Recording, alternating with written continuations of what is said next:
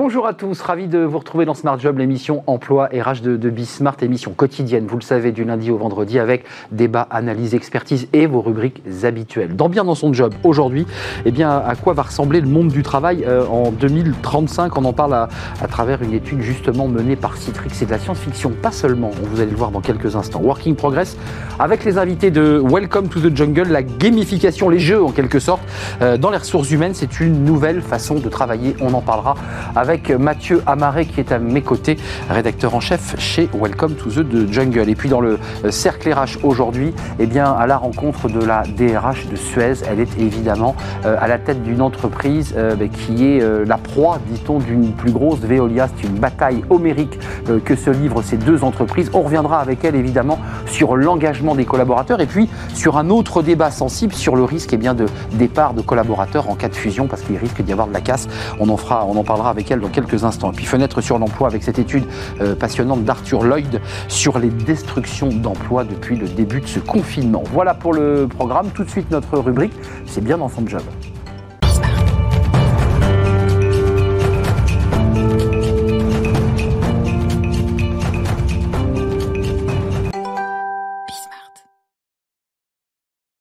Bien dans son job. Oui, on peut être bien dans son job. Tout le monde est souriant ce matin. C'est formidable sur le plateau. Mathieu Amaré euh, sourit. C'est un, un, vrai bonheur. Euh, quel avenir pour le monde du, du travail euh, Alors, c'est une vision un peu philosophique. Bon, on va l'approfondir avec Karine Calvez.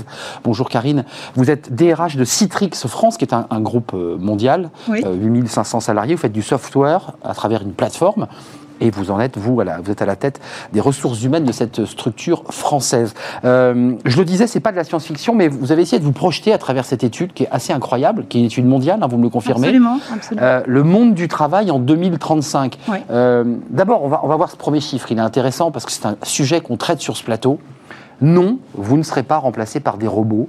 Euh, ce n'est pas la machine qui va vous remplacer. Regardez, ça, 77%, c'est l'étude qui en ressort, bah, disent, à travers, ce sont des experts, disent qu'on ne sera pas, euh, qui n'accélérera pas le, le, remplacement des salariés. En revanche, Karine Calvez, ce qui est intéressant, c'est l'intelligence artificielle. Elle prend de plus en plus de place. Absolument. Absolument, oui, on estime environ à 77% euh, de, le pourcentage en fait des dirigeants et des employés qui estiment que l'intelligence artificielle sera le premier poste d'investissement des entreprises d'ici à 2035 et qu'elles seront même à même de prendre des décisions stratégiques hein, et que les dirigeants feront de plus, à, de plus en plus appel à elles en fait. Alors là, je m'adresse à la fois à votre étude parce qu'elle est passionnante. Donc 77% estiment que dans 15 ans, l'intelligence artificielle accélérera de manière significative les processus, donc en accompagnement. Vous, la DRH par exemple, qui avez à gérer vous-même euh, des processus à la fois de recrutement, de réflexion, Est-ce que vous utilisez déjà euh, dans une entreprise de software de, de l'IA Alors l'intelligence artificielle chez Citrix, donc euh, nous sommes une plateforme composée de briques. Euh, on l'a vu lors de la pandémie de plus en plus, et on l'a vu d'un point de vue sociétal, les utilisateurs ont besoin d'être connectés de n'importe où, sur n'importe quel device, de pouvoir travailler euh, de chez vous, depuis votre voiture, depuis votre montre connectée, et de manière totalement sécurisée. Donc tout ça, c'est ce qu'offre la plateforme Citrix. Et dans les dernières évolutions de cette plateforme, on a rajouté des briques euh, d'intelligence artificielle qui interviennent à différents niveaux. Déjà pour mieux comprendre et percevoir en fait les comportements des utilisateurs. L'enjeu, c'est véritablement Hmm. euh, d'arriver à anticiper leurs besoins parce qu'on se rend compte qu'on a affaire à diverses problématiques. Par exemple, euh, on estime à plus de 17% le nombre d'employés totalement désengagés de leur entreprise, c'est-à-dire en fait qui sont tellement spoilés par des notifications, des coups de fil. Lié à ça, lié à la distanciation, la mise Exactement. à distance euh, numérique. Tout à fait. Et pas seulement, c'est-à-dire il y, a- il y a cette multiplication de sollicitations qui viennent de partout. Il y a le fait aussi que quand on travaille, quand on n'est pas sur une plateforme Citrix, on a tendance à être aussi euh, très perturbé parce qu'il faut passer d'une application à une autre, on doit valider des congés, on doit, euh, ça- on doit euh, valider une note Donc de vous dites frais. des collaborateurs retirent la prise, quoi. Ils disent stop. Moi j'en ai trop, donc Exactement. comme j'en ai trop, j'arrête. quoi. Le, le cerveau sature. Et on a même une étude de McKinsey qui explique qu'on met à peu près euh, environ une journée par semaine, en fait. On a une journée par semaine de perdu, euh, parce qu'on met 20 minutes avant de pouvoir se reconnecter à une tâche, avant d'être efficace, euh, d'une part. à cause des processus qui s'enclenchent, il faut régler un nombre de processus informatiques, des barrières informatiques. Exactement. Qui prennent un temps fou et on n'est pas tout de suite de plein pied dans son travail. Absolument. Et donc ça, ça enclenche deux problématiques majeures. C'est un désengagement de l'employé qui finalement, au bout d'un moment, est las de tout ça et, finit par, par, par, se lasser, par être moins investi. Et puis bien sûr, une baisse de productivité pour l'entreprise. Il y a deux chiffres intéressants. On va parler des CDI parce que ça c'est aussi...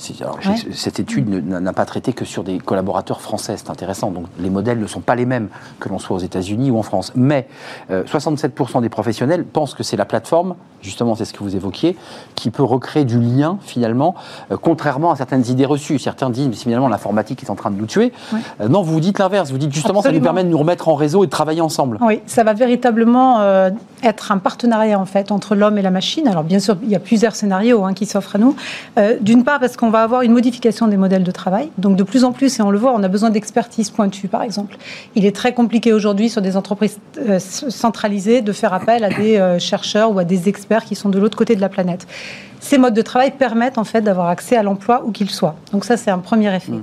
Et ensuite, l'intelligence artificielle va aller analyser vos comportements. Si vous, par exemple, euh, vous avez bien mangé un repas à midi et qu'on constate que de manière générale, vous avez tendance, grâce à des capteurs qui seront euh, posés sur vous, à vous endormir et à faire la fréquent. vers 14 heures. Je la fais régulièrement. Voilà, on évitera de vous mettre en fait des réunions à ce moment-là. Mm. Et donc, vous aurez une sorte d'assistant personnel qui vous dira. Excusez-moi, je ne veux pas vous challenger outrancièrement, mais euh, soit on me dit bah, écoutez Arnaud, on, vous aime tellement qu'on va vous laisser faire votre petite sieste, ce qui est une option, on va me dire, bah, réduisez un tout petit peu le, vin à table, votre nourriture, pour que vous soyez performant à 14 heures. Non, il n'y a pas ce risque-là Pour rigoler un peu, parce que c'est vrai. Non, non, mais il y, a effectivement, tout ça, c'est de la, de la prospective, donc euh, on peut imaginer tous les scénarios. Rassurez-moi, on n'a pas encore de capteurs, ça n'existe pas, ça. On n'a pas des capteurs sur nos corps. On, peut, le faire. On peut le faire, bien sûr. Aujourd'hui, bien sûr.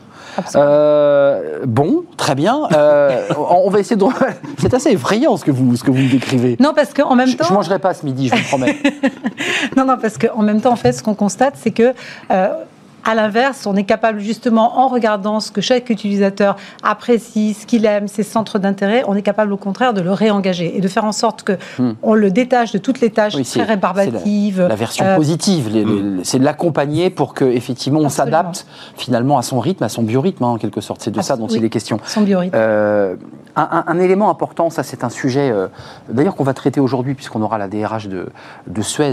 Bon, évidemment, on suit l'actualité. C'est le rapport au CDI. Alors, les personnes interrogées, je leur dis qu'ils viennent du monde entier, États-Unis, Royaume-Uni, Allemagne, France euh, et, Pays-Bas, euh, considèrent à 60% que les emplois à durée indéterminée deviendront rares d'ici 2035. Comment vous l'expliquez? Est-ce que c'est -ce en lien avec finalement l'explosion du travail, sa flexibilisation, euh, cette crise Covid qui accélère cela aussi? Alors, ce qu'on voit, c'est que c'est un mouvement en fait qui n'est pas né de la pandémie, mais la pandémie l'a accéléré, comme elle accélère la transformation digitale. Ce qu'on perçoit en fait, c'est que euh, on a de plus en plus besoin dans les générations à venir, surtout, enfin les générations X, Y, euh, de flexibilité justement, de pouvoir en fait de travailler de n'importe où, de pouvoir travailler quand on le veut.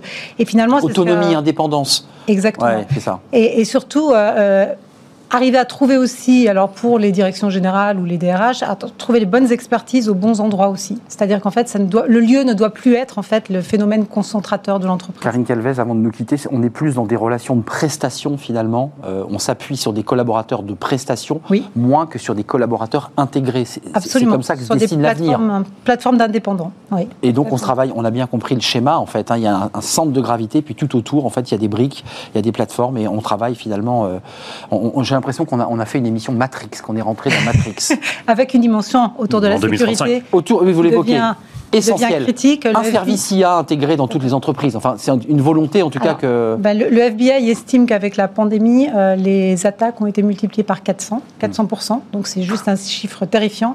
Et donc il est fondamental que des entreprises comme les nôtres garantissent en plus de bout en bout une sécurité absolue. Donc, ça, c'est votre mission hein, chez Citrix aussi, hein, c'est de pouvoir garantir la possibilité qu'il n'y ait pas, euh, avec les visios de, de, bah, de, vol de données, qui explosent. On l'a vu sur ce plateau, notamment avec Mathieu Amaré euh, et Welcome. C'est une explosion ah en France et à l'étranger Merci Karine Calvez d'avoir fait un détour par le plateau. DRH de Citrix France, groupe international de 8500 collaborateurs. À très bientôt.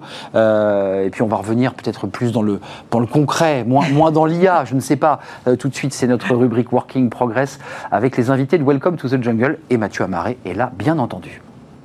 Retrouvez Work in Progress au cœur de Smart Job en partenariat avec Welcome to the Jungle.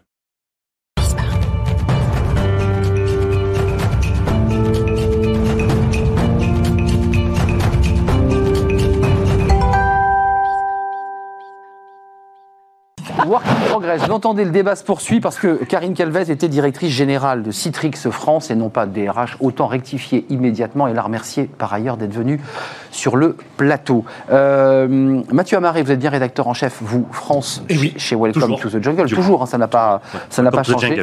Euh, welcome to the Jungle. Oui, oui, je, vois où vous voulez Un en running venir. gag à chaque fois. Oui, Bon, c'est un running gag, mais c'est intéressant de- d'en parler. Euh, cette- ce sujet de la gamification, c'est Oui. pas qu'un gadget. hein. Euh, Jérémy, ça se développe de plus en plus.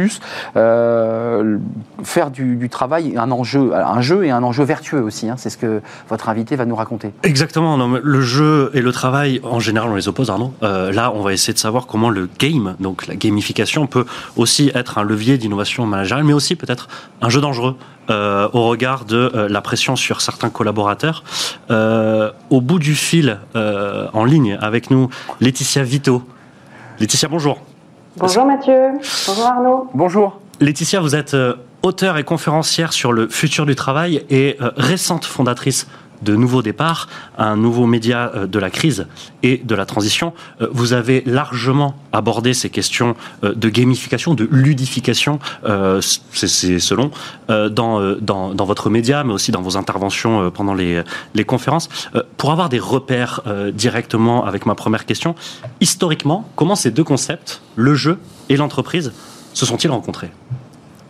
Alors le jeu et le travail, euh, conceptuellement on les oppose parce que euh, le, le travail a une finalité, celle de produire, tandis que le jeu euh, est une activité qui est sans contrainte et sans but et qui est libre. Hmm. Et, donc euh, dans un cas, le travail c'est ce qu'on est obligé de faire et puis le jeu c'est ce qu'on n'est Bah pas oui. obligé de faire. Voilà. Donc euh, donc euh, on les oppose conceptuellement, mais historiquement les deux sont mélangés depuis très très longtemps. En fait, depuis qu'on travaille, pour Mm. rendre justement la contrainte plus supportable, on apporte cette légèreté qui est le jeu. Et on a des traces euh, euh, historiques euh, du fait que les esclaves, alors que ce soit les esclaves de l'Empire romain ou plus récemment Ah oui. les esclaves euh, aux États-Unis, utilisaient le jeu pour rendre l'insupportable plus supportable. Mais on note, Donc Laetitia, ça, quand même, on note, Laetitia, quand même une montée en puissance de la gamification dans les années 80, avec notamment l'arrivée de, de nouvelles méthodes de management, non? Exactement. La gamification, du coup, le terme gamification euh, renvoie à autre chose que le simple euh, le fait de mélanger le jeu et le travail. C'est un concept euh, qui nous vient des années 80 et, et tout particulièrement même des années 90. Et c'est une tendance euh, lourde qui accompagne euh, l'arrivée de nouvelles méthodes de management, euh, la montée en puissance du numérique et l'immense popularité des jeux vidéo. Euh, la transformation des espaces de travail, euh, des espaces de bureau, notamment l'influence de la Silicon Valley avec euh, voilà, le campus de Google, avec les toboggans géants pour des adultes, et puis une plus grande importance ou nécessité de valoriser l'apprentissage Hmm. et la créativité dans un paradigme qui est différent. Alors, est-ce qu'il ne faut pas faire un, un- un premier distinguo aujourd'hui, en tout cas euh, en 2020 pour ce qui nous concerne, entre euh, ce capitalisme ludique dont on a euh, beaucoup parlé, vous savez, euh, mettre euh, un baby-foot au centre de l'open space, ou Un euh, gadget, hein, certains disent. hein. voilà, des gadgets et, et, et la gamification en tant que vraiment partie prenante de la culture euh, d'une entreprise pour, pour savoir comment s'incarne aussi euh, la gamification de l'entreprise. Oui, en fait, tout revient à une distinction qui est faite euh, en anglais et pas en français. C'est que le mot Mm. jeu euh, Oui. se traduit en anglais par deux concepts différents. Il y a le concept de play. Ouais. Le, le play, c'est cette activité sans structure et sans but que font les enfants, et à, à travers laquelle d'ailleurs on apprend beaucoup de choses euh, par le jeu. Et le, le game, c'est ce jeu euh, structuré où il y a des règles, règles. du jeu et où il y a un objectif qui est de gagner. On gagne ou on perd, hein, Mm. comme un jeu de société. Et du coup, euh, c'est ce qu'on distingue euh, en français, justement, entre le play et le game. On distingue d'un côté ce qu'on appelle la ludification, euh, le, le play, et de l'autre la gamification, c'est-à-dire le fait de structurer avec des, obje- euh, des- objectifs, par exemple, autour de règles du jeu euh, et de, de- de- de fabriquer un, jeu de société quasiment dans le travail. Hmm. Et les deux, en fait, ont des, les deux peuvent avoir des côtés négatifs et positifs. Euh, donc, je, je- c'est là où je rejoins pas forcément cette idée du forcément trouver négatif la ludification, parce que si c'est une culture qui imprègne euh, tout ce qu'on fait et que tout ce qu'on fait est fait de manière, comment dire en anglais, playful, c'est-à-dire euh, euh, ludique et, mm. légère, mm-hmm. si c'est une vraie culture, ça n'est pas nécessairement négatif. En revanche, évidemment, si on plaque des baby-foot, des toboggans et, et puis qu'on dit voilà, soyez, soyez ludique, ça peut avoir quelque chose effectivement d'infantilisant, de régressif et puis ne servir franchement à rien. Mais Laetitia, c'est bon pour le travail. Vous l'évoquiez dès le début de l'entretien, c'est contradictoire. Hein. Le travail, c'est pas un jeu. On l'entend souvent. Et pourtant, euh, ça peut être bon pour le, pour le salarié, à la fois pour sa productivité et son bien-être? Alors tout dépend comment c'est fait. Encore une fois, si c'est euh, des choses, si ce sont des ateliers de Lego qui sont plaqués euh, dans une culture du travail qui n'a absolument rien de ludique, et, à ce moment-là, c'est mal vécu par les par les salariés. Hein. quand on dit voilà, maintenant jouez. Et puis le côté contraignant de dire allez-y maintenant jouez alors que c'est une activité libre et, et sans but. Euh, bah là, évidemment, il y a une contradiction, il y a un, paradoxe qui, qui, qui n'est pas, euh, pas du tout euh, vertueux. En revanche, en revanche, oui, le jeu, quand il est naturel, quand il est même d'ailleurs, quand il est habilement utilisé pour augmenter la créativité, c'est quelque chose de très, très bénéfique, très positif. On sait que l'apprentissage se fait essentiellement par le jeu, et en fait, on reste, on reste des enfants. C'est même très important de rester des enfants. Hmm et rester des enfants pour être plus créatifs. Beaucoup, beaucoup de, euh, de, recherches dans la neuroscience nous montrent que c'est comme ça qu'on reste créatif. Hein. Il y a Georges Bernard Shaw qui disait ce n'est pas parce que euh, euh, ce n'est pas parce que nous vieillissons que nous arrêtons de jouer. C'est parce que nous arrêtons de jouer que nous vieillissons. Hmm. Alors, quelles seraient justement les, les, les, conditions essentielles pour ceux et celles qui nous regardent pour mettre en place une bonne pratique du jeu en entreprise? Et pour éviter les limites euh, euh, un peu infantilisantes ou régressives que vous mentionnez, euh, mais aussi peut-être un effet un peu pernicieux de ce, de ce jeu-là, de, de trop marquer l'accent sur, la, sur la performance, puisqu'un jeu, c'est aussi, vous l'avez dit, quelqu'un qui gagne à la fin.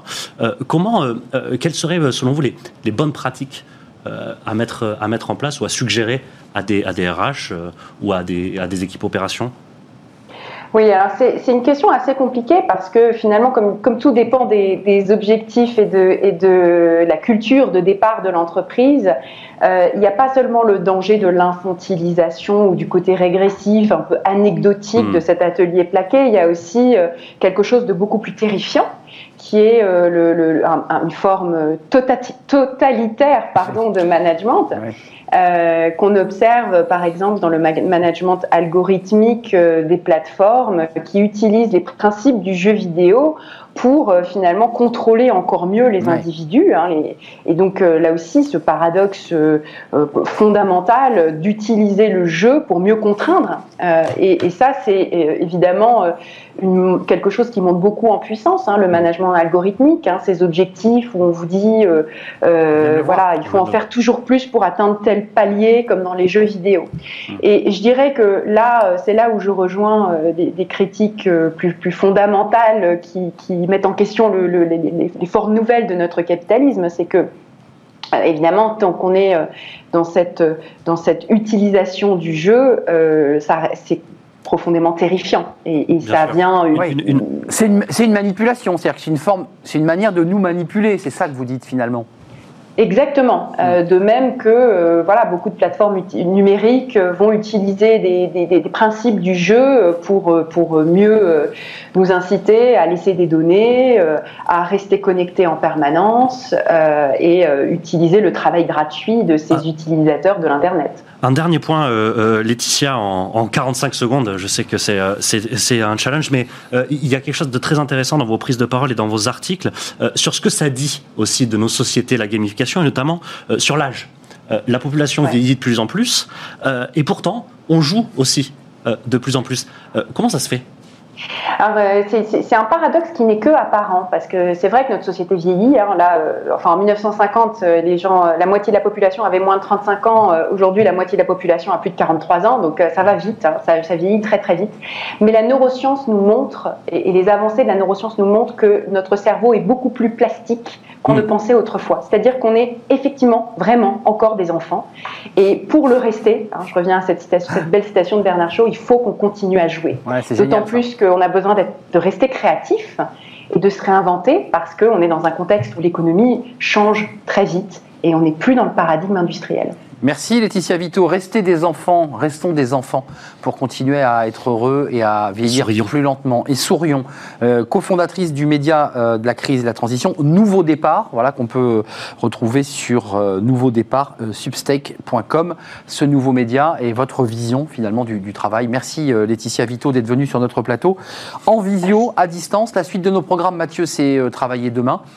on reste sur le même esprit, de la philosophie au concret. Hmm. C'est tout de suite.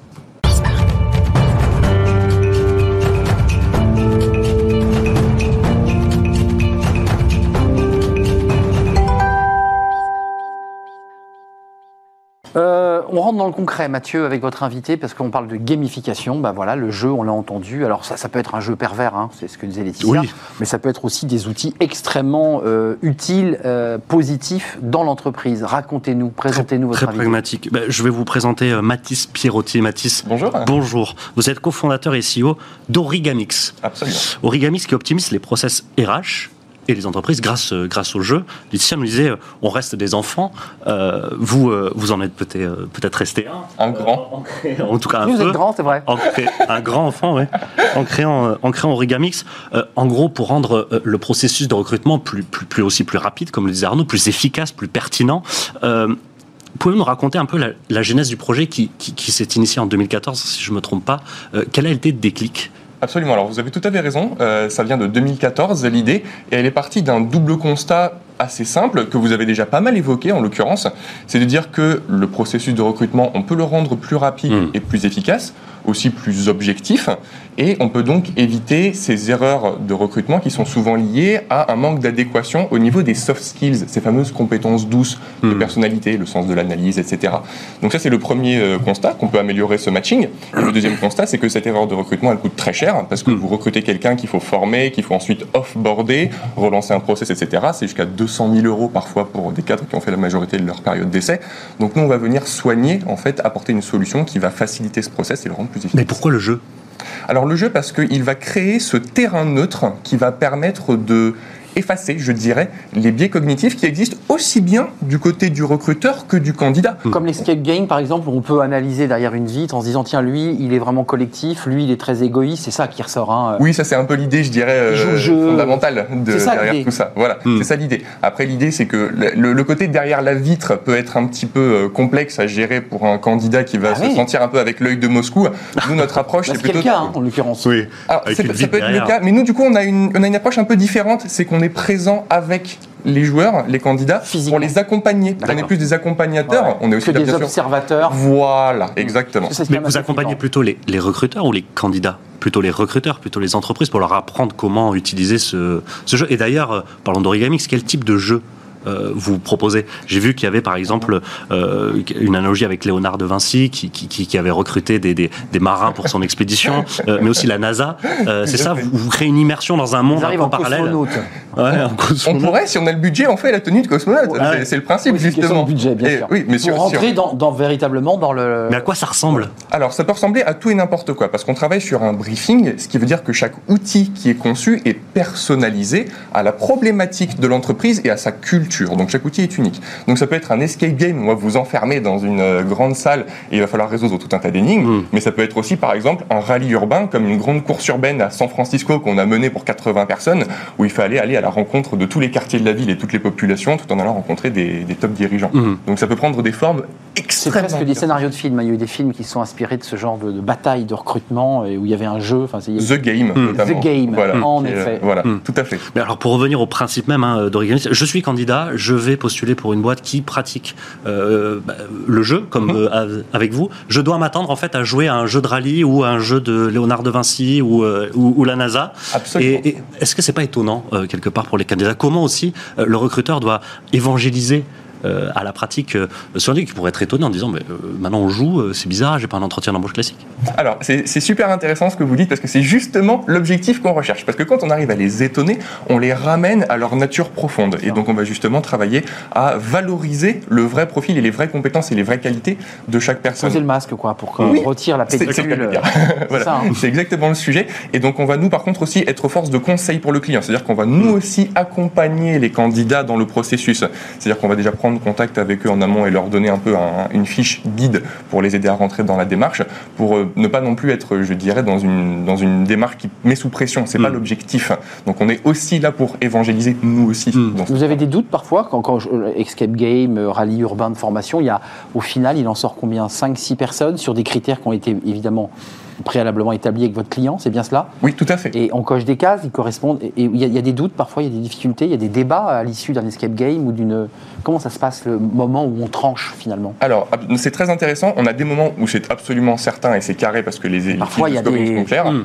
Parfois, par contre, il y a du débat. Et en fait, nous, l'enjeu, c'est de dire on ne va jamais évaluer seul, ce qui veut dire qu'on est toujours à plusieurs ga- ce qu'on appelle Ouais. les game masters, plusieurs animateurs. Croisé, Absolument. Et on fait ça toujours à chaud, puis Mm. à froid 24 heures après. Donc, comme ça, on est sûr Oui, qu'on a un avis propre. double, double, double notation Ah oui. et, croisement de notation. Oui, oui, Parce oui. qu'un oui. bon candidat dans une méthode plus classique de recrutement peut être, peut être euh, en fait euh, mauvais euh, aussi à un jeu et, la façon de trancher aussi peut être euh, complètement euh, antagonique avec ce qu'on pensait au départ. Donc rendre aussi le processus de recrutement un peu plus, un peu plus complexe, j'imagine. Alors, il y, a deux, y a deux éléments dans ce que vous dites. Le premier, c'est qu'on ne va quand même pas dessaisir le recruteur de son sujet qui lui appartient, le recrutement, donc on est une brique qu'on insère où il le souhaite dans son, dans son processus. Et deuxièmement, on, travaille à rendre quand même le processus, le processus assez fluide Mm. et à ne pas allonger artificiellement Oui. cette Ce durée-là. serait l'inverse du, pro- du projet que vous portez, puisqu'il faut accélérer le processus. Exactement, exactement. Merci Mathis Pirotti, Merci cofondateur CEO d'Origamix, Merci à le jeu pour recruter. Merci d'être venu sur notre plateau nous, Avec nous plaisir. expliquer. Je voulais remercier euh, Mathieu Amaré, bah, qui, voilà, on s'est fréquenté quand même quelques mois, Mathieu. Euh, Effectivement. Notre aventure va, va s'arrêter, pas pour vous, hein, chez Welcome, qui va continuer sa route, évidemment, longue vie à Welcome. J'ai été ravi. Euh, voilà, c'est une parenthèse enchantée va s'arrêter. C'est un plaisir de partager ces moments avec vous, avec vos jolis pulls, votre style et vos questions. bientôt Noël. C'est bientôt Noël, absolument. Il faut oser. On est dans l'époque. On est dans l'époque. Restons des enfants. Restons Oui. des enfants, ça sera le mot, ça sera notre Voilà, mot, restons des enfants. Euh, en tout cas, on se retrouve bientôt. Je continuerai évidemment à suivre de très près ce que vous faites euh, sur le réseau Welcome. Euh, et puis la suite de nos programmes, bah, c'est après cette courte pause, c'est le cercle Grand débat aujourd'hui avec la, la DRH euh, de Suez. Suez, on en parle beaucoup euh, ces derniers mois dans la presse, euh, victime d'une OPA d'un concurrent Veolia. On en parlera avec elle parce qu'il faut qu'elle réengage ses collaborateurs. C'est tout de suite après la pause. Restez avec nous.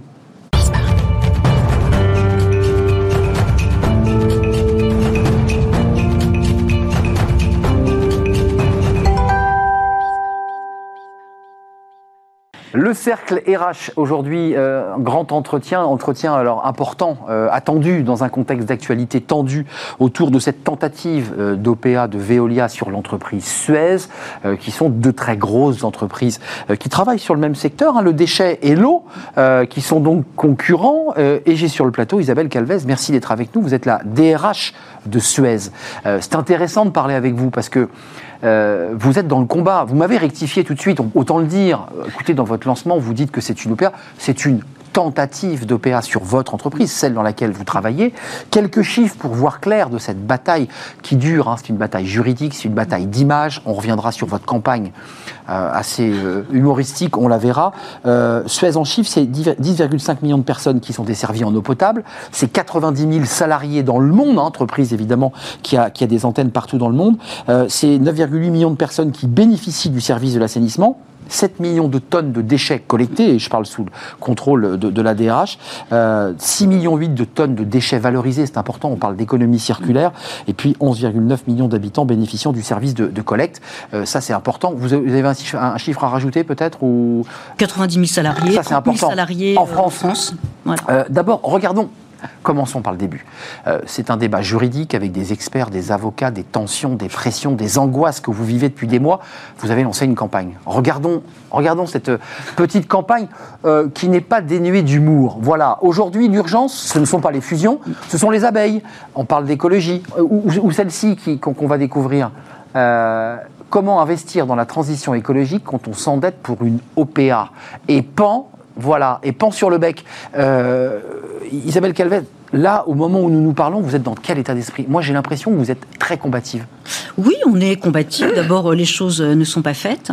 Euh, et puis, euh, c'est une opération qui est loin d'être amicale. Les collaborateurs l'ont bien compris. et je pense qu'ils sont très engagés pour l'intégrité de leur groupe, pour défendre ce groupe qui a 150 ans d'histoire, qu'ils adorent. Euh, et puis ils ont bien compris que euh, cette opération conduirait au démantèlement euh, finalement de l'entreprise et ils ne sont pas d'accord.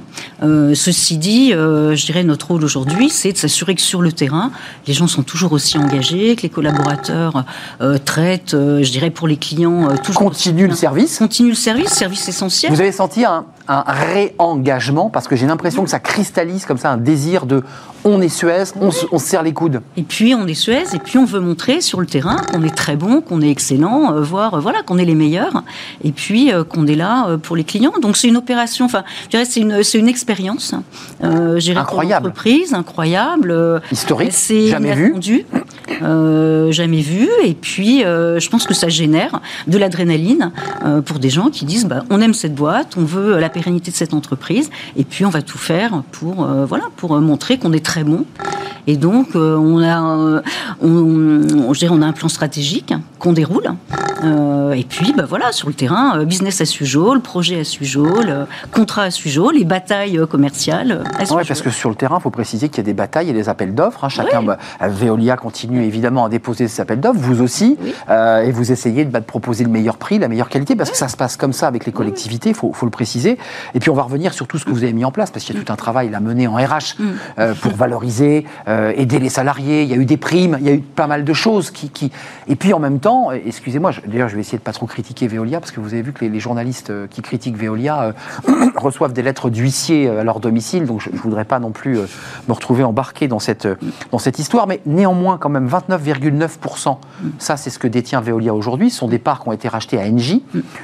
il n'a pas atteint la barre des 30%, qui est la barre symbolique qui fait basculer dans une autre procédure. Et puis Antoine Frérot, très récemment, dit Mais nous, on ira jusqu'au bout. Euh, nous aurons et nous euh, mettrons la main sur Suez. Euh, au nom évidemment de créer un grand fleuron mondial de l'eau et des ressources. La casse, c'est quoi Puisqu'on parle d'emploi sur cette émission, j'ai lu que c'était 10 000 emplois qui allaient être sur le carreau. Oui, on a fait des estimations en fait sur énormément d'activités doivent être cédées. Donc à partir du moment où Chez vous et chez Veolia? Chez nous J'imagine que chez Volia n'a pas l'intention de céder euh, ses activités, mais en tout cas, les, règles de l'antitrust euh, et de la concurrence font que forcément. Ah oui, vous avez les mêmes activités On a les mêmes activités. Partout dans le monde, on se confronte sur le terrain. C'est pour ça que les gens de Suez connaissent très bien, finalement, les équipes Veolia, puisqu'on se confronte euh, toute la journée. Donc, il y a des sessions qui sont inéluctables, en France, mais aussi partout dans le monde. Donc, ça veut dire, bah, après, des, des impacts sur l'emploi pour les entités qui vont être cédées, parce que généralement, les gens qui rachètent font euh, du cost saving. Enfin, on sait très bien comment. Donc on se détache de, filiales, d'entreprises qu'on revend euh, par appartement. Et puis vous avez tous les services supports par exemple, sur la France, ben, on a des services supports qui sont mutualisés pour l'eau et les déchets. Si vous vendez euh, l'eau à Meridiam et les déchets en partie euh, à d'autres, ben, tous ces services supports vont être complètement démantelés. Les services supports du groupe, enfin, je veux dire, il y a énormément d'impacts d'impact sociaux. Donc, les 10 000 euros, c'est une évaluation basse 10 000 personnes. 10 000 personnes, pardon, 10 000 personnes, c'est une évaluation basse. C'est toujours difficile d'estimer, mais c'est une, une estimation raisonnable qu'on peut faire, dont à peu près 4 000 on estime à 4000 suppressions en France. Hum.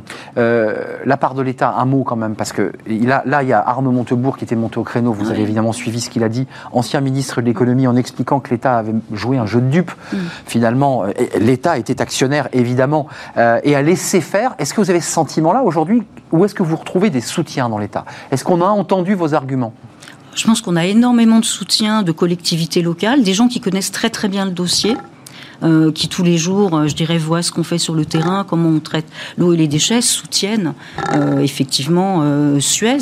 Et d'ailleurs, beaucoup ont pris la parole et beaucoup ont soutenu Suez en disant cette opération est funeste, enfin néfaste et n'a aucun sens. Au, nom, il faut quand même préciser pour ceux qui nous regardent et qui, qui arriveraient de Mars, que l'idée c'est de créer un grand groupe mm. mondial pouvant peser sur le marché mondial. Il y a d'un côté une forme de cohérence économique mondiale et de l'autre, il y a aussi la, la défense d'une entreprise qui dit mais on a notre valeur ajouter et on ne veut pas mourir parce que c'est de ça dont il est question. Mais ça ne sera pas un grand groupe puisque de toute façon, Veolia serait obligée de se séparer. Elle aussi. De plein d'activités, enfin des activités Suez, vendrait les activités Suez. Donc ils ont déjà annoncé euh, la vente de l'activité aux France. L'activité aux France, c'est la Lyonnaise des Eaux. C'était le cœur historique euh, de Suez. Donc déjà. Le cœur du réacteur de Suez. Le cœur du réacteur de Suez. Donc euh, voilà, nous on dit Suez sera démantelé. Et puis, et puis voilà, et c'est dommage parce que c'est un groupe qui marche très bien, euh, qui fonctionne très bien, qui euh, à l'international a de grands, euh, de grands succès. On gagne énormément de contrats, de projets, donc c'est vraiment dommage. quand même, on va parler de la DRH parce que vous venez des actions concrètes, il y a eu des primes, on va parler du télétravail parce que malgré tout, pendant cette crise juridique, la bataille qui, évidemment, vous avez eu à gérer aussi le confinement, la gestion, le ramassage, le Covid, les déchets, bref. La, la, la, présidente par intérim de chez Engie, là, très récemment, il y a deux jours, dit il faut renouer le dialogue. C'est vrai que les fils sont coupés. Euh, comment on fait pour renouer le dialogue avec une entreprise qui dit euh, nous, on va vous absorber euh, je ne sais pas.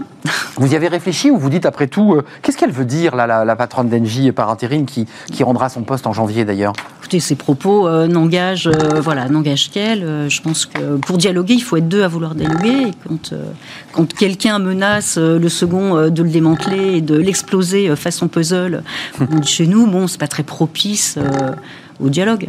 Euh, dernier mot important avant de parler des RH et de votre cœur de métier, mais on voit bien que vous êtes embarqué dans cette bataille, que vous portez aussi la fierté de l'entreprise Suez sur vos épaules.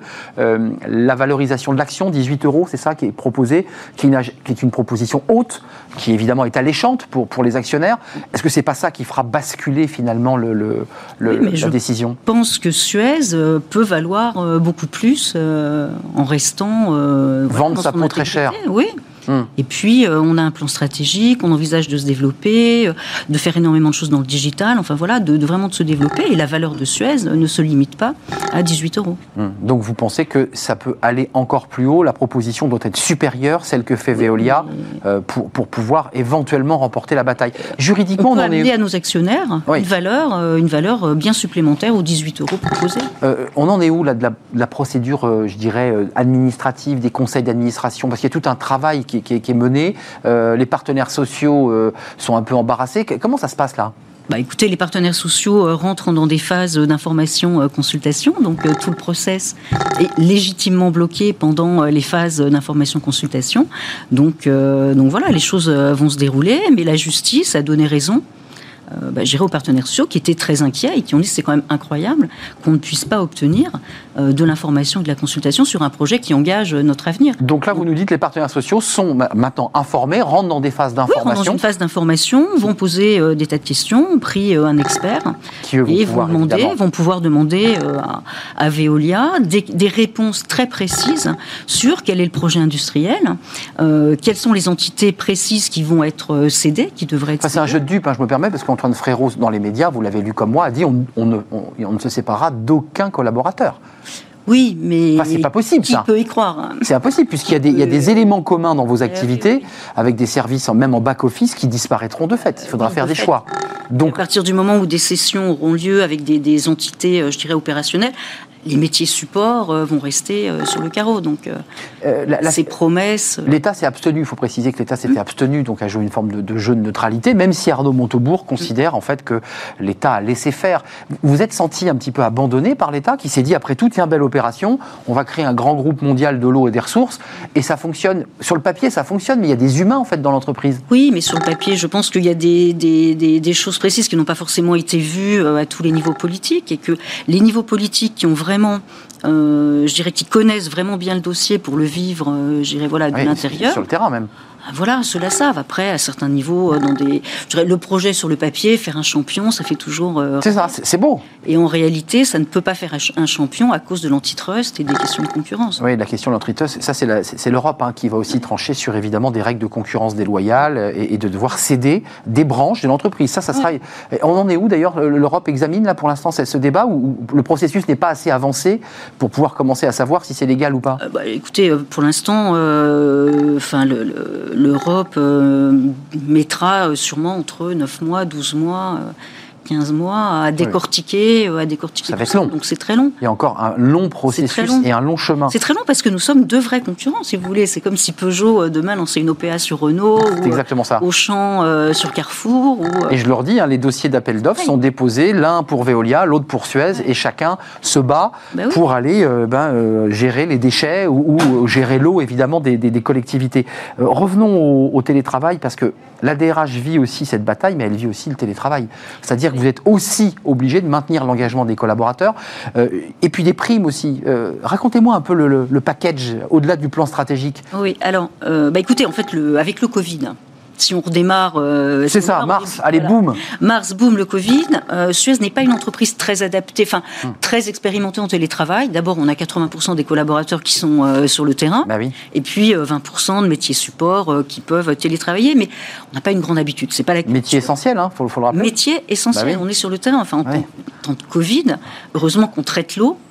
Et les déchets. On traite les déchets. Bah oui. les déchets hospitaliers. Bon, donc voilà, donc on se retrouve dans la situation. Et en 15 jours, 3 semaines, alors on avait vu venir les choses, parce qu'on avait nos collègues chinois euh, bah, qui avaient été confrontés. Ah beaucoup d'entreprises l'ont dit. Voilà, entreprises internationales, on a vu, euh, je dirais, les choses arriver. On des quoi Des décembre, des janvier Des mois de janvier, on a très bien vu ce qui se passait, on s'est dit que ça allait nous arriver, donc on s'est quand même mis en configuration d'équiper les fonctions support euh, de PC. Enfin, hmm. voilà, on a, on a préparé tout ça, de commencer à chercher des masques aussi pour les petit peu partout donc des équipements pour les, les, les gens qui étaient sur C'est-à-dire vous et vos équipes hein, qui, qui êtes en ah bah première ligne là. Les équipes euh, santé sécurité. C'est ça là, il faut. Euh, voilà. On relève les manches et on y va. Bah, on lève les manches, on y va et puis euh, on se débrouille. On met les gens en confinement, en télétravail. Ça se débrouille. C'est pas vraiment du télétravail, c'est du télétravail de crise, mais bon. Ça c'est la première phase. Hein. Ça c'est. Ça se débrouille pas si, ça se débrouille pas si mal. Euh, je sais que des fois, on oppose les gens qui sont sur le terrain, les gens en télétravail, comme si les gens en télétravail avaient la vie facile et euh, hmm. étaient tranquillement pas le cas, ce pas le euh, en train de regarder Bismart. C'est ça. Mais ils n'ont pas tort non plus s'ils regardent Bismart. Mais ils avaient leurs enfants avec eux, c'était très compliqué. Très compliqué. Mais tout le monde a mis du sien. Et heureusement qu'on a les métiers support qui ont pu continuer à travailler pour aider les opérationnels. Enfin, c'est pareil, s'il n'y a pas de compta et s'il n'y a, a, pas de paye, si on arrête de payer les gens, ça ne peut pas marcher. Donc, hmm. on a réussi à avoir les services compta, les services paye en télétravail, ça a fonctionné. Euh, vous avez réussi à signer un, accord télétravail. C'est important de le dire, parce que ça n'a pas été le cas dans toutes les entreprises. Et donc, à la sortie, euh, enfin, je veux dire, au mois de mai, en tout cas en France, on s'est dit, avec les partenaires sociaux, que ça avait bien marché, qu'il y avait une vraie appétence des gens quand même pour le télétravail, mais pas un télétravail 5 euh, jours sur 5, un télétravail organisé, hybridé, comme on dit. Hybride, raisonné, on va dire, qui conjugue le lien social, le fait d'être ensemble, de On en parle depuis des mois et des mois. Voilà. Et puis euh, le fait d'être chez soi quand on a euh, que du PowerPoint euh, ou des slides. Et travailler au calme parce que les enfants sont à l'école. Travailler au calme. On préserve la planète parce que mine de rien, c'est moins de transport moins de transport, moins de CO2, moins de fatigue, hmm. euh, beaucoup moins de fatigue. Donc c'est très bien d'arriver à conjuguer les, les, deux. Donc on a voilà, on a signé un accord euh, là tout récemment au mois de novembre. D'ailleurs, vous avez senti cet accord parce qu'à travers cet accord télétravail, vous prenez la température des partenaires sociaux.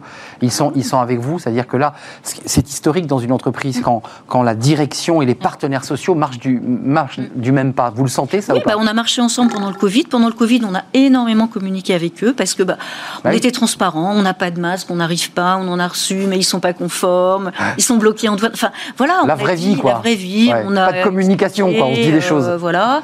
On a bien expliqué qu'on mettait le moins de gens possible aussi sur le terrain. Tout ce qui n'était pas euh, nécessaire ou pouvait être reporté, on le reportait pour pas exposer euh, voilà les, les collaborateurs. Enfin, on a été très transparent. On a fait confiance. On s'est fait confiance mutuellement. Et puis euh, voilà, c'est ça qui paye aujourd'hui. Et on, on travaille en confiance. Euh, un mot sur le handicap, parce qu'on a beaucoup parlé de cette question euh, avec la ministre euh, Cluzel qui est venue sur notre plateau. Oui. Vous êtes une entreprise aussi qui avait signé cette charte, qui, qui avait rejoint ce, ce réseau euh, mondial entreprise handicap de l'Organisation internationale du travail, l'OIT. Euh, ça aussi, c'est un élément, je dirais, de la qualité de vie au travail. Là, je m'adresse à la DRH, et indépendamment, je dirais, de la bataille judiciaire ou juridique Ah oui. euh, qui vous oppose à Veolia. Oui, parce que la vie continue. hein. Et oui, parce que l'entreprise, elle, voilà. L'entreprise continue. Donc, Enfin, ça ralentit quand même, ça fatigue un peu quand même cette affaire. Oui, mais bon, la vie, voilà, on, travaille comme d'habitude, on a des projets, on lance des initiatives, euh, et heureusement, enfin. Et la vie continue. Ah oui, la vie continue. Euh, donc, on voulait euh, vraiment être meilleur en inclusion. Euh, c'est un grand projet aussi de, de Suez, hein, d'être plus inclusif sur toutes les diversités. C'était la journée euh, internationale du handicap, et on a trouvé judicieux de signer euh, cette charte qui engage tout le groupe, parce que sur 90 000 collaborateurs, dont à peu près 80 pays, on est, euh, c'est- très disparate tout ça, la façon de traiter le handicap. Il y a des pays qui ont des obligations légales, D'autres pas. la France, l'Allemagne, et d'autres pas du tout Ouais, c'est vrai. et qui du coup voient ça voilà d'un petit peu plus loin. Donc on s'est dit que c'était bien d'engager tous nos DRH sur cette question Mondial, donc là. mondialement, de Pour montrer l'exemple partout. Voilà, montrer l'exemple. Et puis alors chacun va s'adapter, euh, je dirais chacun va faire son possible. Mais c'était important de, de voilà d'avoir une charte euh, mondiale. C'était plus peut-être pour le monde que pour la France. En France, on a euh, euh, des règles, on a des quotas, on est déjà plus organisé. Il y a eu des lois successives. Voilà, il y a des lois sur la question du handicap que euh, dans plein de pays où finalement euh, La petite n'est pas très organisé pour ça. La prime, alors précisons, c'est pas toujours pour vous ramener à cette bataille avec Veolia, mais si j'ai bien compris, Veolia a aussi versé une prime, je crois, de 1000 euros, alors qu'il y a été un débat en interne, vous l'avez forcément suivi, puisque c'était une prime pour tout le monde. Euh, vous avez choisi de verser une prime de, de- de 500 euros net euh, à vos collaborateurs. Euh, pareil pour tout le monde, ou elle était indexée en fonction du temps de travail derrière Alors, les camions On a versé deux primes. Non, parce que c'est compliqué l'histoire des Oui. primes. En fait, on a versé une première prime au mois de juin pour tous les collaborateurs qui avaient été sur le terrain. Entre 500 et 1000 euros, ça dépendait des semaines. euh, C'est ça, en fonction de leur Voilà. présence derrière le, le camion au volant. Donc, premier confinement, une première prime pouvant aller jusqu'à 1000 euros pour ceux qui avaient fait toute la période euh, bah, voilà, euh, sur le terrain, dans les, dans les centres de traitement des eaux, ou dans les centres de, de traitement des déchets. Et puis là, on a reversé, enfin, on verse là, euh, fin décembre, un complément de prime de 500 euros, là, pour tout le monde. Euh, pour tous les collaborateurs, y compris ceux qui étaient en télétravail, en disant bah voilà, le Covid a continué, tout le monde a participé, donc on fait un complément et là on verse euh, à Bon. tout le monde. J'imagine que tout le monde a le sourire, ça fait une petite prime supplémentaire de, pour Noël. Oui, alors bah oui, ça leur donne envie aussi d'être à, à vos côtés et derrière vous, euh, ou Oui, dans, dans la bataille, non, j'imagine? voilà, je pense que c'est un engagement. Tout le monde s'est engagé. Je veux dire, ceux qui étaient en télétravail, c'était difficile. hein. Le télétravail, c'est une fracture sociale aussi, Bien hein, sûr, parce que tout le monde ne peut pas l'exercer dans de bonnes conditions. C'est vrai Et énormément de gens, de, de collaborateurs, ont fait des efforts incroyables pour arriver euh, à travailler dans des conditions euh, pas évidentes. Donc. euh, donc voilà, on a estimé que c'était juste et que c'était c'était équitable de, traiter pour la deuxième prime tout le monde de la même façon. Avant de nous quitter, par rapport à ce que vous vivez, l'entreprise, elle a 130 ans d'âge, c'est une entreprise mondiale, c'est une marque connue, Suez. Vous vous battez pour la gloire ou vous y croyez encore? Ah ben, bien sûr qu'on y croit, bien sûr qu'on y croit. C'est une belle entreprise. Euh, c'est pas du tout, du tout pour la gloire. Enfin, dans, dans le monde des affaires, ça n'aurait pas de sens se battre pour la gloire. On n'est pas dans le sport on n'est pas. Non, Ah oui. on se bat pour préserver euh, les emplois, euh, l'intégrité de cette entreprise, qui est historique, qui est un fleuron historique euh, de la France, qui a toute une histoire et qui est très aimé de ses collaborateurs. Hum, L'État jouera un rôle important et évidemment le président de la République française qui aura à un moment donné un- son mot à dire. Vous l'attendez vous, vous, On, Parce que l'y engage, on l'espère. vous l'espérez Parce que l'État a un rôle. Il Oui, était actionnaire, un des actionnaires principaux. Oui. Euh, il, il a évidemment son mot à dire. Oui, bah, on espère un retour à la raison, je dirais, dans toute, dans toute cette Hum, affaire. Donc on va laisser passer Noël, c'est ce que vous vous dites, avant de recommencer la bataille à partir de, de janvier 2021 dans un contexte qui sera encore particulier. hein. Euh, évidemment, on repartira pas à la normale dès, dès le Oui, 4 parce janvier. le Covid n'est pas terminé, enfin, la Covid n'est pas terminée, et donc on doit continuer à s'engager, à être là, à être là pour nos clients et à traiter votre- L'eau, l'eau et les déchets, c'est important. et l'air, Et la l'air. Et j'ai vu qu'il y avait aussi et un travail. sols. Il y a- polluer les sols. euh, voilà. On n'a pas précisé, mais il y a aussi beaucoup de bureaux d'études, de R&D qui travaillent chez Suez, qui ne sont pas évidemment que, que du ramassage de Ah non, non, de- construire euh, des voilà. usines qui dessalent l'eau de mer. Enfin, on a des activités incroyables. euh, méthanisation, dessalage, enfin tout- tout- Ouais. tous les sujets qui sont liés à l'environnement, d'ailleurs qui, font référence à votre, à votre campagne. Ouais. La, la fusion, c'est pas très bon pour l'environnement, mais c'est plutôt les abeilles, nous, qui nous intéressent. Voilà. Voilà. on, est, on est vraiment sur l'environnement et voilà, on veut continuer à. Eh bien, si vous l'acceptez, vous reviendrez peut-être nous, nous, bah, nous expliquer ce qui se passe dans les mois à venir, parce que tout ça va être long. Il va falloir ouvrir les dossiers. Ah. C'est très volumineux et ça crée évidemment de l'angoisse chez les collaborateurs et, et tous ceux qui, qui sont chez, chez Suez. Merci Isabelle Calvez, DRH, euh, DRH de Suez. Euh, deux femmes s'appelaient aujourd'hui Calvez sur notre plateau. Vous l'avez peut-être remarqué. Calvet. Calvet. Là, c'est Calvez. Voilà. Voilà. Donc une petite nuance. Merci Isabelle Calvez d'être venue euh, dans notre émission nous, nous parler à cœur ouvert.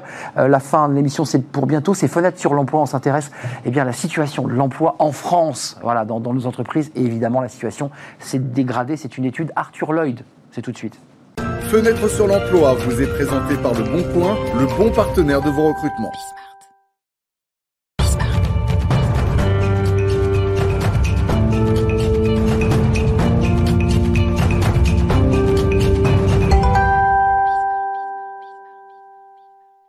Voilà, euh, fenêtre sur l'emploi avec notre euh, invité et une étude qui est, euh, j'en perds ma voix, une étude qui est un petit peu bah, effrayante au sens propre du mot, parce que c'est vrai que Sévan Torossian, vous êtes directeur du département études et recherches d'Arthur Lloyd, qui travaille dans l'immobilier en particulier, et qui a fait cette étude qui est un baromètre. Vous avez un baromètre, faut-il le préciser, mais dans un contexte particulier.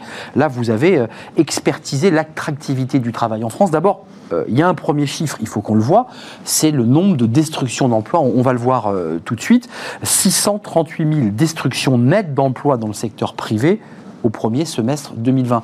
Par rapport au baromètre précédent, c'est du jamais vu, c'est historique, par pour se situer un tout petit peu, pour savoir à quoi correspond ce chiffre. Bonjour. Bonjour. Euh, euh, oui, euh, tout à fait, c'est historique. Euh, c'est évidemment lié à l'impact de cette crise du coronavirus sur l'économie. Pour avoir un petit peu les choses en tête, on a donc 638 000 destructions d'emplois au cours du premier semestre euh, 2020. Euh, il a fallu quasiment trois ans pour créer autant d'emplois euh, les années précédentes. Ce que vous dites, ça efface trois ans d'une économie qui montait la pente jusqu'en février. On se souvient des chiffres février, ça, ça cartonnait. Et tout d'un coup, patatras. Euh, vous ne l'avez pas calculé, j'imagine, le temps qu'il faudra pour remonter la pente? On l'a pas calculé, mais, euh, mais, euh, mais on peut, on peut s'imaginer que le- la pente va être longue à remonter. Oui, ça va être long à remonter. Alors, ce qui est très intéressant, on va voir des, des cartes parce qu'on a essayé de détailler votre, votre étude. Alors, j'ai- j'ai pas envie de dire c'est la carte des gilets jaunes qui vient se plaquer au- sur le modèle de l'emploi Arthur Lloyd, mais on voit quand même qu'il y a des bassins d'emploi qui ont plus souffert que d'autres. Alors, décrivez-nous, pour le dire simplement, les zones rurales, les départements ruraux ont peiné. Mais ceux qui étaient adossés à des métropoles, euh, métropoles au sens juridique, qui ont été votées évidemment, qui sont des espaces juridiques, bah, celles-ci s'en tirent mieux. C'est ça le. Et je mets à côté l'Île-de-France, qui est une, zone très dynamique. Tout à fait. Le- les, départements euh, ruraux composés de villes petites ou moyennes euh, sont bien ceux où l'emploi baisse le plus au cours du premier semestre, avec une baisse en moyenne de 4%, là où les départements centrés sur une grande métropole euh, enregistrent une baisse de l'emploi de l'ordre de 3%. Donc on voit déjà une, une fracture euh, territoriale qui se, qui, se, qui se creuse. On le voit, hein, Loire-et-Cher, moins 4. euh, L'Indre, département ruraux de, de la région centre, moins 4,3. La Haute-Marne, moins 5. Pareil, euh, département éminemment rural. Et puis la Haute-Savoie, moins 5,3. Ça, vous ne l'aviez pas fait avant, ou vous ne l'aviez pas fait au moment de, de la- le- le- le- les stations de ski fermées. Donc j'imagine que c'est encore pire. Voilà, c'est ça. C'est qu'en fait, on l'a fait sur le premier semestre. Et, et on voit d'ores et déjà que Moins 5,3 sans la crise des fermetures de stations. Tout à fait. Euh, c'est évidemment lié à, à tout un ensemble de facteurs, mais euh, dans certains territoires, vous avez, euh, euh, on va dire, une, une forme de, de déprime économique qui s'est installée euh, euh, depuis longtemps, hein, avec les effets de la désindustrialisation. Des, départements comme l'Indre, euh, avec une ville comme euh, Châteauroux. voilà, comme Châteauroux, tout à fait, où euh, voilà, on, on a une économie qui est, euh, qui est en souffrance, on a, on a une baisse de la démographie et de l'emploi, et cette crise vient euh, s'attaquer comme ça, une vague déferlante sur des territoires déjà fragilisés. Alors, euh, le PIB, euh, ça c'est intéressant parce que là, on l'a vu aujourd'hui, c'est l'information d'aujourd'hui que le, le PIB, est montée, mais enfin, il ne compensera pas la baisse de 9%, il va faire plus 5, mais on a eu moins 9. Donc, ça va mieux. On voit que l'économie repart, mais ça suffit pas. Là, vous dites, on a un PIB dans votre étude Arthur Lloyd qui chute drastiquement d'environ 10% sur l'année. C'est inédit. Ça, c'est incroyable. Oui. C'est inédit. Euh, lors de la dernière crise des, des, subprimes, on était à un petit peu moins de moins 3%. De 9, hein, voilà, c'est de 2,9. C'est ça. Euh, donc là, on est dans une situation. Quand vous mettez vos paramètres, parce que vous êtes le directeur du département, donc vous avez croisé des tableaux Excel, vous avez mis des formules. Quand vous, êtes tombé devant ce tableau, vous vous êtes dit, mais attendez, mais euh, qu'est-ce qui nous arrive? Tout à fait, euh, c'est un choc qui est vraiment inédit et euh, non seulement il est inédit par son ampleur, mais aussi euh, il, s'attaque encore une fois à des territoires déjà fragilisés et à des, secteurs et des, typologies d'emplois, les emplois courts, les emplois précaires, qui sont directement impactés puisque ce sont les variables d'ajustement. Juste d'un mot, parce que je, je vous la pose, vous écoutez avec intérêt ce qui se dit, là c'est le territoire national, c'est la France. Euh, chez Suez, vous êtes aussi dans le maillage territorial. Je veux dire, vous êtes partout, là où il y a des maisons et là où il faut. Euh, comment ça se passe chez vous? Vous êtes dans un plan stratégique de recrutement ou vous allez stabiliser vos effectifs? Alors, on dans le contexte qu'on décrit. Hein. Oui, non, nous on continue à recruter, bon, parce qu'il y a toujours euh, de toute façon Bien sûr, un turnover. D'habitude, on recrute en France à peu près 2000 personnes par an. Là, on va recruter à peu près 1600, donc légèrement, moins. Mais l'effort qu'on a fait, c'est de dire on va recruter des alternants parce qu'il faut vraiment que les ah jeunes, on, ah on les aide. Il faut qu'on, faut pas sacrifier les jeunes avec cette crise qui vont être les premiers euh, sacrifiés.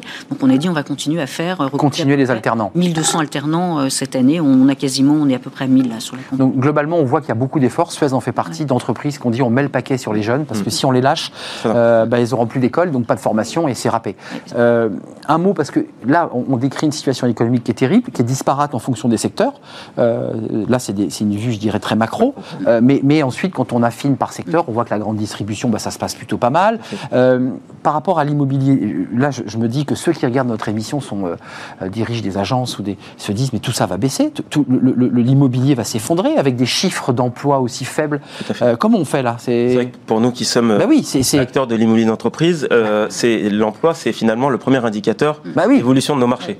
et c'est vrai qu'on a d'ores et déjà, on enregistre une baisse des volumes de transactions sur les marchés que sont le marché d'Île-de-France ou les marchés régionaux des, baisses de l'ordre de 50% par rapport à l'année précédente. Donc euh, le mot résilience, avant de nous quitter, vous savez, c'est ce mot un peu valise qui est utilisé par euh, d'abord un pédopsychiatre et puis repris par tout le monde. Là, ça vous demande de la résilience quand même là. Savoir que votre marché est en train de s'effondrer, mais qu'il faut tenir, c'est terrible. Tout à fait. Et, les entreprises sont vraiment dans une phase de, réflexion liée à leur, à leur parc immobilier, euh, puisque... Ah télétravail. Tout à fait. donc les, entreprises sont en train de se, se, poser vraiment les questions sur où positionner le curseur entre présentiel et télétravail Est-ce qu'il faut y mettre une dose de tiers-lieux et notamment de coworking euh, Donc ça veut dire que vous repensez vos, plans stratégiques aussi et qu'on ne sera plus dans, comme il y a six mois, de la vente traditionnelle d'espaces de bureaux. On est d'accord? Oui, oui, on est, d'accord. Ça veut dire que les, les, entreprises vont avoir besoin d'espaces plus collaboratifs pour permettre justement aux collaborateurs de se retrouver. on l'évoquait tout à l'heure pour Suez. Hein. On a besoin de revenir au bureau pour se voir et puis on a aussi besoin, pour des sujets très, très sérieux, de se concentrer sur son travail. Mm. Et là, on n'a pas besoin d'être dans un open space. En fait, c'est la remise en question de tout le modèle qu'on avait inventé d'open space, d'espace. Enfin, tout, tout, ça est un peu chamboulé, non? Enfin, pas l'open space. En fait, c'est le nombre de mètres carrés. C'est ça. en cause. Il faut beaucoup moins de mètres carrés euh, qu'avant. Et par contre, on les partage. On les partage en open space et beaucoup moins de bureaux individuels. C'est un peu la mort du, bureau, euh, du bureau individuel. Isabelle Calves, c'est vous qui aurez, euh, le mot de la fin, DRH de, de Suez. Puis je remercie Sévan Torossian. On peut découvrir cette étude encore plus détaillée, département par département. C'est un travail titanesque, hein, ce baromètre d'Arthur Lloyd, directeur du département études et recherches d'Arthur Lloyd, donc, qui est un cabinet, on vient d'entendre, d'immobilier d'entreprise notamment. Merci à vous, merci de votre fidélité, merci à tous ceux qui viennent sur ce plateau, merci aux équipes techniques, à Fanny Griesmer évidemment qui m'accompagne euh, chaque jour et c'est un plaisir. On se retrouve demain pour euh, une nouvelle émission à la rencontre de nouveaux invités. D'ici là, portez-vous bien et puis restez fidèles à nos programmes, cela va sans dire. Bye bye.